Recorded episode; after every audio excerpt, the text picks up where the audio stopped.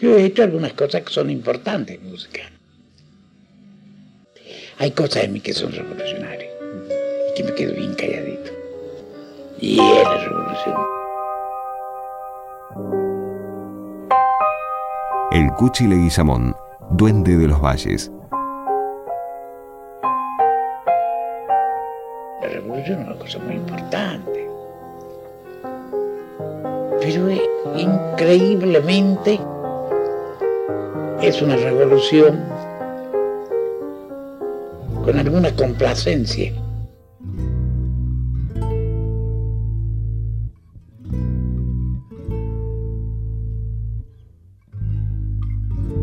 Casi en silencio y lejos de las luces del espectáculo, rindió homenaje a la cultura de un pueblo que lo vio nacer y morir. Refugiado entre los cerros del Valle del Lerma, forjó un espíritu aventurero y comprometido con las costumbres de la tierra.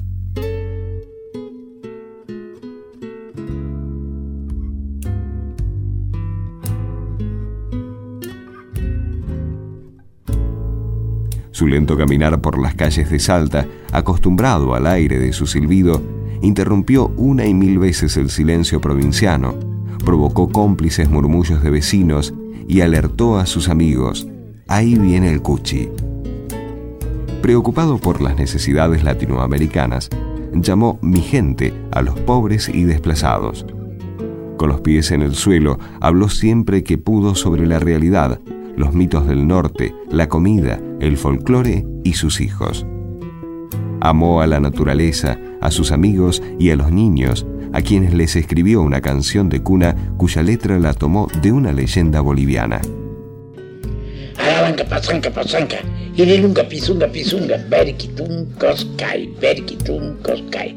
Qué lindo que yo me acuerde de don Juan Riera cantando, que así le gustaba al hombre, lo nombren de vez en. Las fronteras culturales en el norte argentino no están tan definidas como las políticas. El Cuchi llamó hermanos a peruanos, chilenos, bolivianos y brasileños, por nombrar algunos. Contó sus historias, leyendas y anécdotas y las hizo suyas para siempre.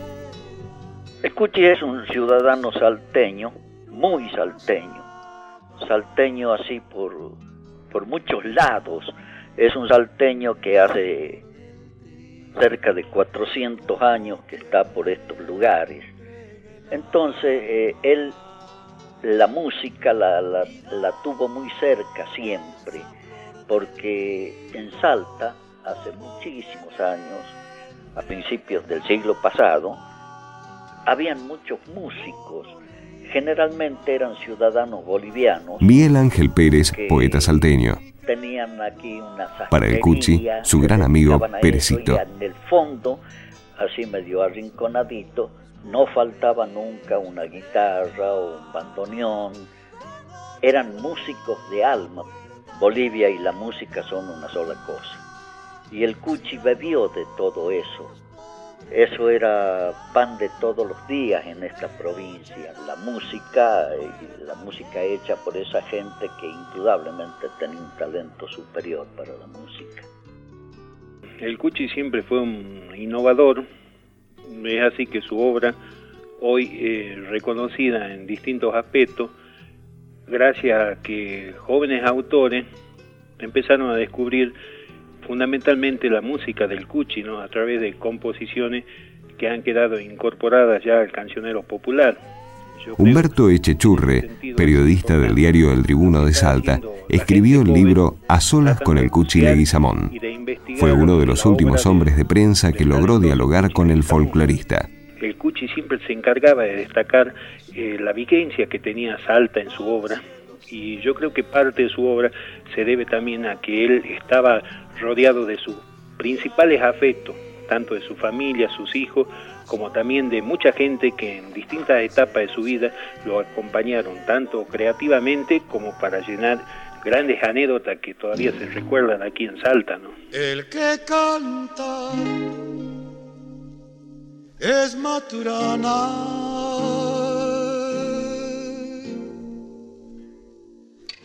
Chileno de nacimiento, la tierra con toda su tierra dentro. El Cuchi aseguró que toda su vida quiso tocar la música que el corazón le dictaba. Su mirada obsesiva describió un paisaje norteño algo confuso, cercano a lo eterno. En el norte se utilizan términos extraños, verdaderos aciertos populares que el idioma común no puede cumplir. Por ejemplo, el aveloriado. El aveloriado es el distraído, el elevado, el que no está en la onda, por alguna razón ha pasado la noche en un velorio, han empezado primero a darle el pésame a todos los familiares, después ya el criollo se cansa de la tristeza, de la muerte, se pone a tomar copas, se pone a contar cuentos. Por ahí tiene que aparecer una vieja en medio del velorio y dice, por favor, dice, por respeto al muerto, dice, no cuenten cuentos tan cochinos. Pero la verdad que el que va al velorio se amanece, toma copa, está triste, después se ríe medio forzado con los cuentos verdes. Y al otro día todavía hay que ir al, al entierro. Y ya después del entierro, ya no es hora para dormir.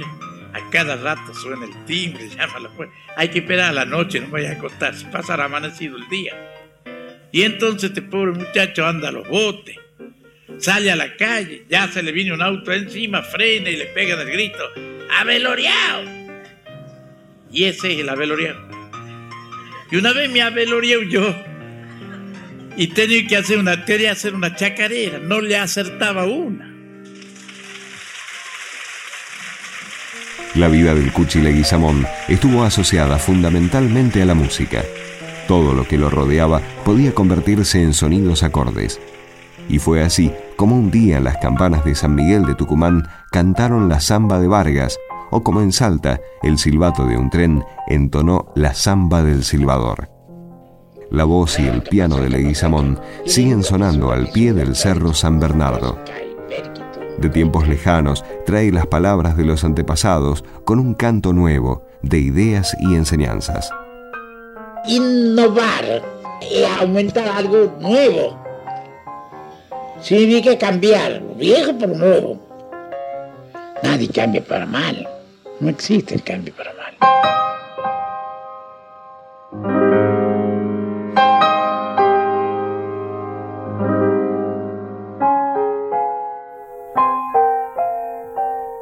Hay concepciones, hay preconceptos de la vida basados en valores esos preconceptos que no llegan a ser dogma porque si no serían espantosos. Hay que siempre tener la gran regadera para matar los dogmas, para echarle cianuro a los dogmas y enseñarle al cerebro a pensar. Hay gente que nos quiere detener en la Edad Media, quiere que todo te oscura. Pero acuérdate cuando te quieras llevar al oscurantismo todo lo que pagas de luz y aprovechar a la luz, porque no puede ser posible que pretendamos oscurantismo con una luz tan cara. Tal vez el carbón se acuerde del hombre que lo quemaba y que en el humo iba al viento, machadito maturana. y que en el humo iba al viento, machadito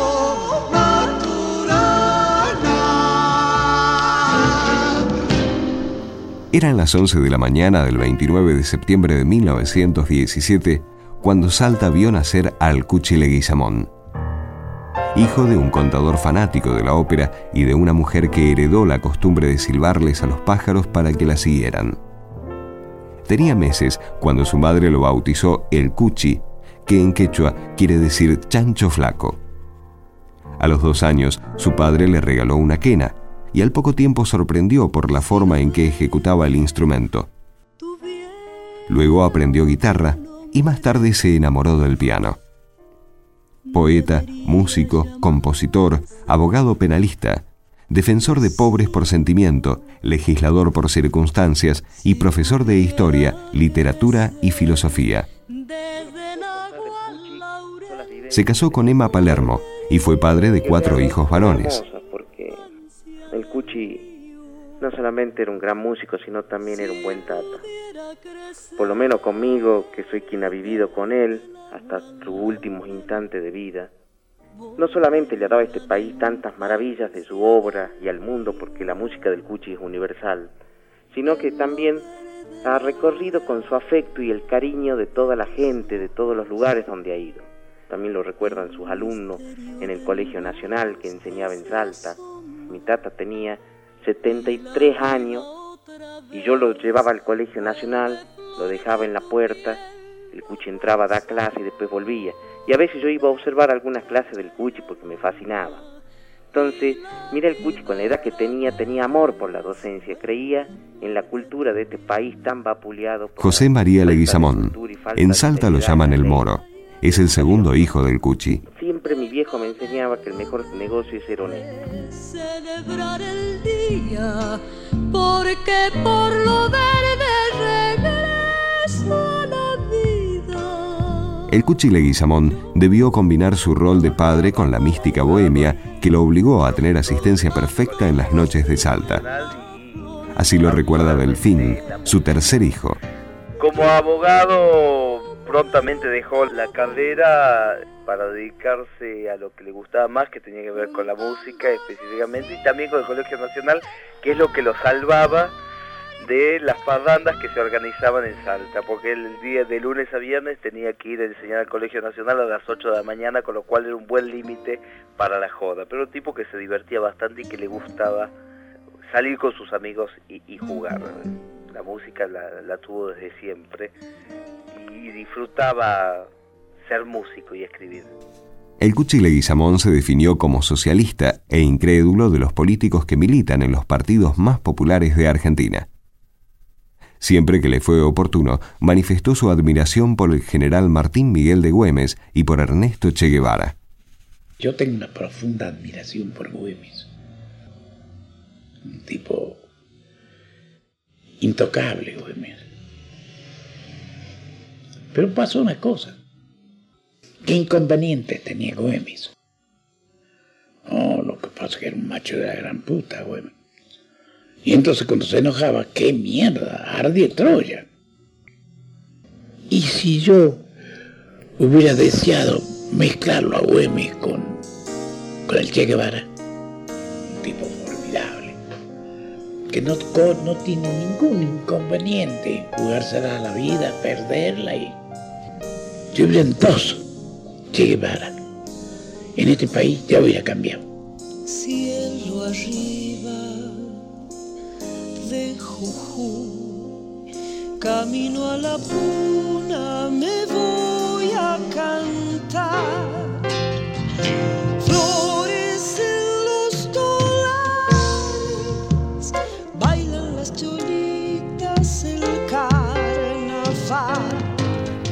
El Cuchileguizamón dibujó su música con el paisaje de las costumbres de su tierra.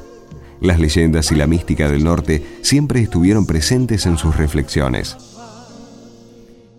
Ahora a mí me interesa la magia, dominarlo al mundo con todas las fuerzas que tenga. En el fondo son competiciones que uno quiere hacer con algún dios que han inventado los demás. Pero es lindo manejarla la magia. De golpe cambiar las cosas. Eso, eso no es fascista es nada más que un poco de engrupimiento en las fuerzas espirituales. Pero vos sabés todas las cosas que se hacen con el espíritu. Lo que me he visto que no se puede hacer con el espíritu son algunas recetas muy importantes contra el hambre, contra el frío. En los arenales el Cuchi es autor de más de 800 obras musicales, entre ellas piezas inolvidables como La Pomeña, Carnavalito del Duende, Samba del Laurel, Lloraré y samba de Juan Panadero. Orquestó el memorable dúo salteño, además de sus propias letras. Musicalizó poemas de su entrañable amigo Manuel J. Castilla, pero también los de César Perdiguero, Jaime Dávalos y Armando Tejada Gómez. Su música trascendió las fronteras. La samba de Valderrama se escuchó en varios idiomas.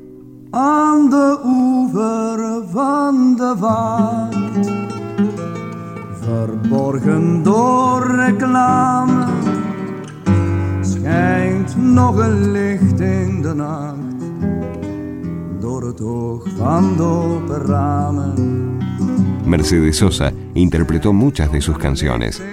Definió a El Cuchi Leguizamón como un artista excepcional. La pérdida de Cuchi Leguizamón, con su cultura tan extraordinaria que tenía, con su sabiduría de la música popular, yo creo que la pérdida de estos seres que son imprescindibles para cualquier país del mundo son tremendos.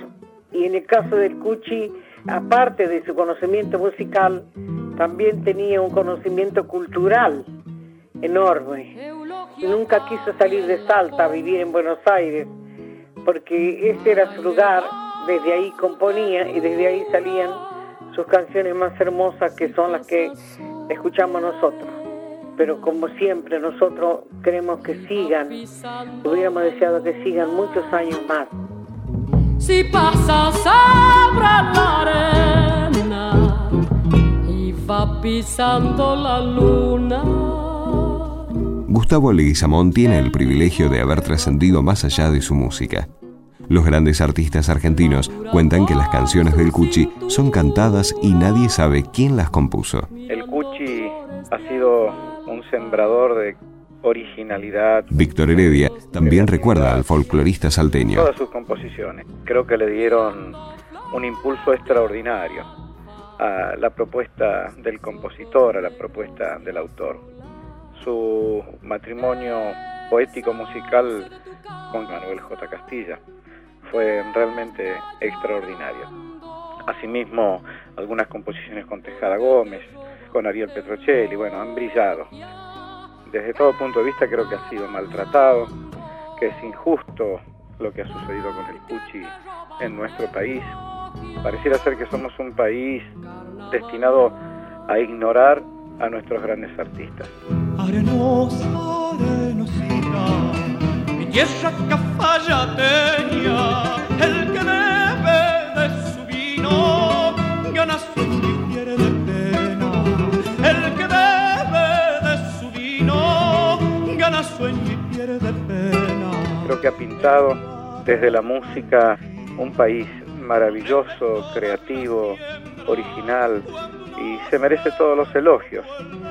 Son esos grandes maestros a los que uno siempre recurre como referencia, pero a los que íbamos a ver poco a los teatros. Estoy convencido que su música nos va a impregnar siempre con un perfume maravilloso, extraordinario. Viva el Cuchi.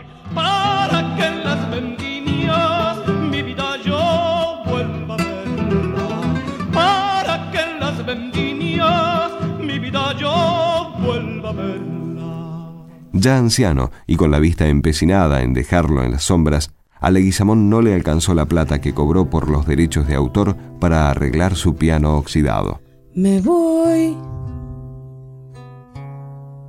quedando ciego. Resulta que estoy atravesando un percance porque tengo unas cataratas. Y yo he hecho un viaje el otro día, le digo a ver para cambiar las cataratas porque esas son más frescas. No había caso. Entonces, no he tenido más remedio que hacer una samba. Para que la samba es la que se ponga triste y yo seguir tranquilo, viviendo con las cataratas. La samba me voy quedando. Por lunas que pasan cantando, me voy quedando sola. Impensable en Buenos Aires, el Cuchi Leguizamón se hizo carne en Salta. Siempre habló de los cerros y valles y los olores de yuyos secos que traía el aire de la quebrada impregnado de cultura milenaria. sin mujeres y sin La muerte te anda buscando. Y eso lo dice el fusil. Cuando la tierra te nombra, canta encendida tu sangre feliz, peleando. A veces no sé quién soy. La lanza de mi silbido va alborotando recuerdos de ese Gustavo El Cuchi Leguizamón murió el 27 de septiembre de 2000 en la provincia de Salta. Mientras mi risa good.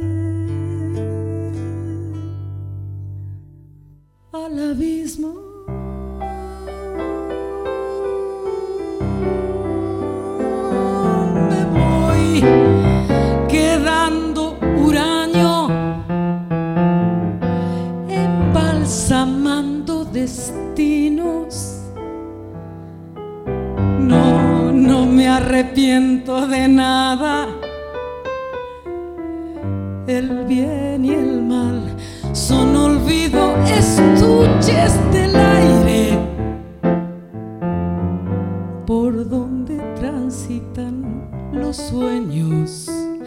Ay, me voy quedando libre, sin arribos ni regresos. Está sobrándome el alma para cantarle a los huesos curiosos de rumbos que linden sabores eternos. A veces no sé quién soy.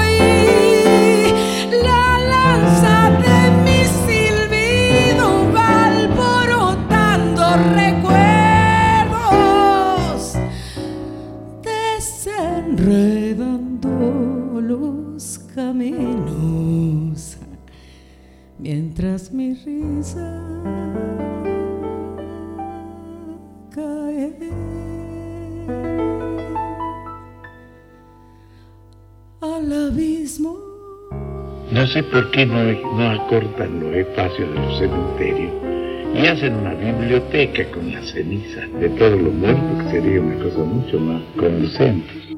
Contenidos y memoria histórica. Radio Nacional.